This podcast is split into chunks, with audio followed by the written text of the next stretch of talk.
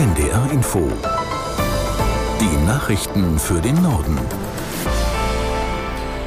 Um 16.30 Uhr mit Michael Hafke. Bundestag und Bundesrat haben den Haushalt für das laufende Jahr gebilligt. Im Bundestag fehlten der Koalition von SPD, Grünen und FDP im Bundestag allerdings fast 80 Stimmen.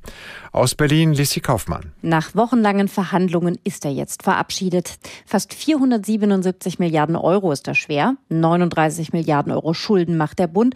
Also genau so viel, wie im Rahmen der Schuldenbremse noch erlaubt sind. Auch der Bundesrat hat den Etat am Mittag gebilligt.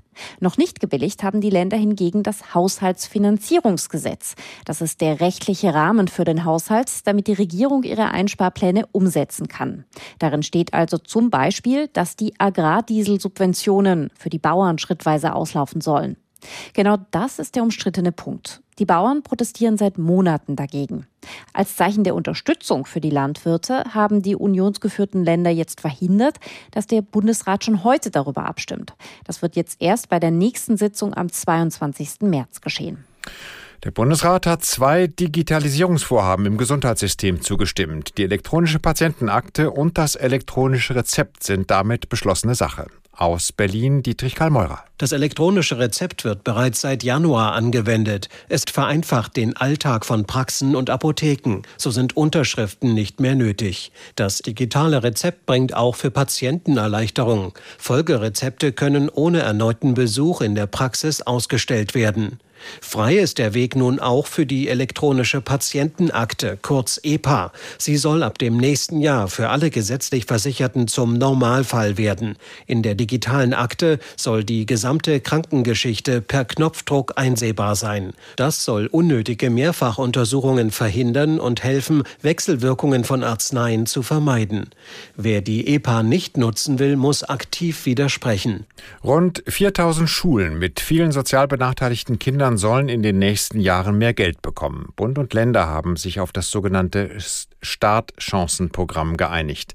Aus Berlin Jim Bob Nikschas. Ab dem kommenden Schuljahr stecken sie jedes Jahr zwei Milliarden Euro in die Schulen, in denen besonders viele Kinder aus ärmeren Verhältnissen oder mit Migrationshintergrund kommen. Die knapp 4000 ausgewählten Schulen sollen das Geld in Förderprogramme, Sozialarbeit und die Umgestaltung der Klassenzimmer investieren.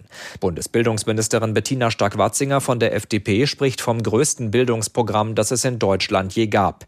Kritik dagegen kommt aus der Opposition. Für den bildungspolitischen Sprecher der Union, Thomas Jatzombeck, werden mit dem neuen Programm viele Bildungsprobleme nicht gelöst.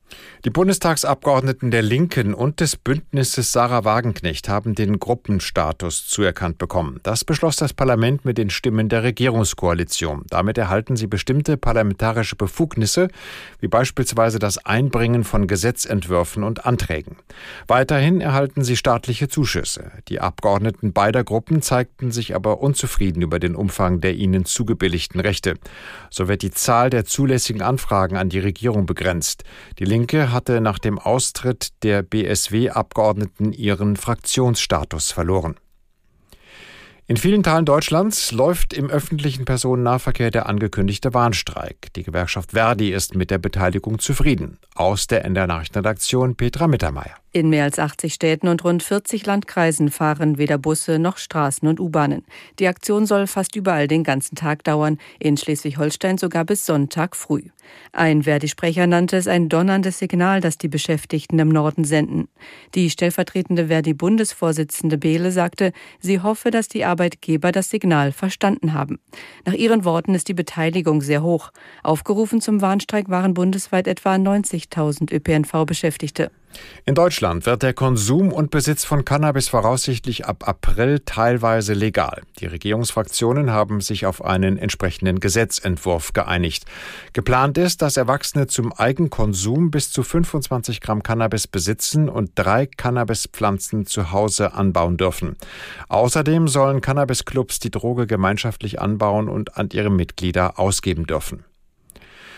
Am Landgericht Tübingen hat der Prozess gegen einen ehemaligen Kommandeur des Kommandos Spezialkräfte der Bundeswehr begonnen.